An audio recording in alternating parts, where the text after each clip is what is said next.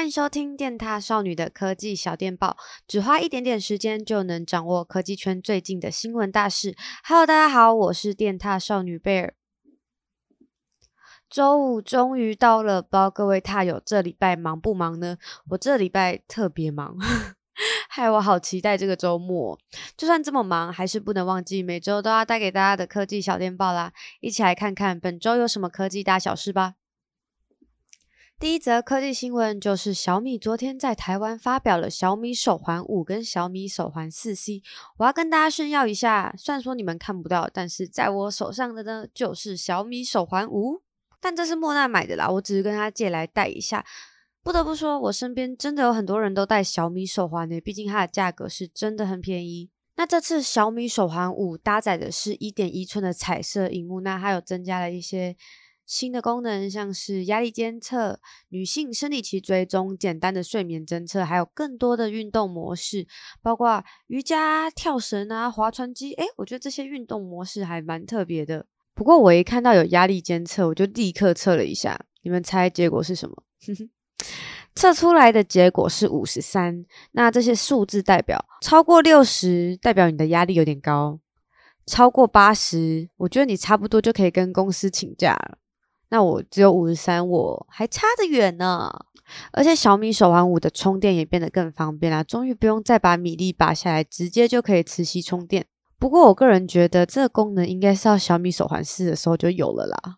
另外还有一款小米手环 4C，其实是之前红米在中国推出的 Redmi 手环，它用的是一点零八寸的彩色荧幕，看起来比较方正一点点，不像小米手环五的外观偏圆。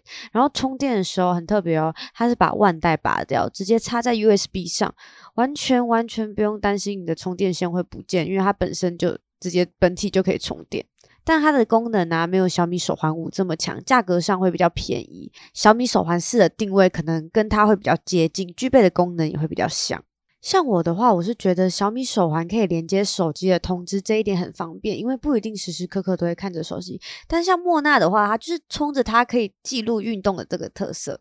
不知道各位会想选小米手环五，还是比较便宜的小米手环四 C 呢？嗯，还是你们其实是想要先看他们的开箱啊？想看什么开箱评测啊？比较记得锁定电踏少女的官网啦。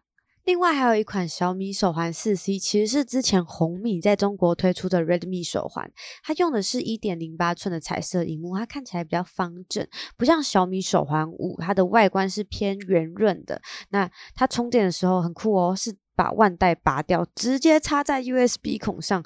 这样它本体就可以充电，完全不用担心充电线不见。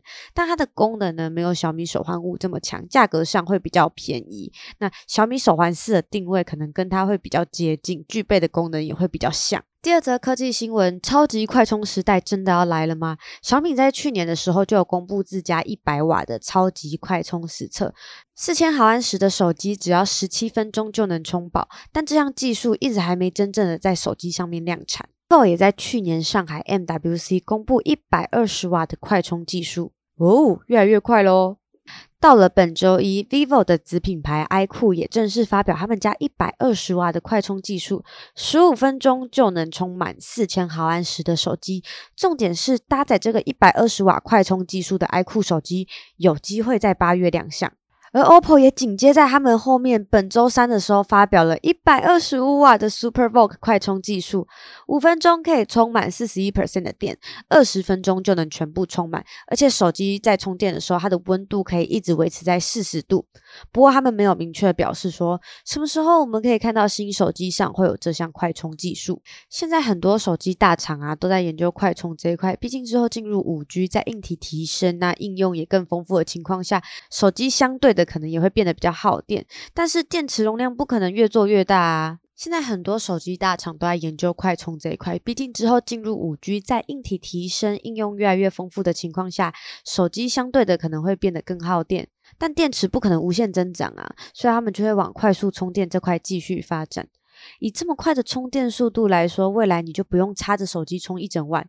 如果起床发现手机忘记充电，你也不用紧张，你刷牙、洗脸完，穿好衣服，手机就有一半以上的电。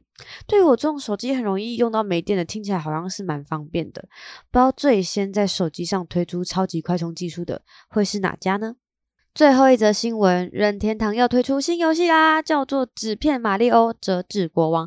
光是听这个名字，你大概就可以有一点端倪。没错，在这个游戏里面融合了很多纸的形态，有看起来像是贴纸啊，有的是折纸。诶，我跟你说，这个折纸啊，真的很像小时候我们拿色纸折出来的东西。我觉得它的美术风格跟耀西的手工世界有点像，整体画面还蛮可爱的，有别于我们一般会想到的超级马里奥系列。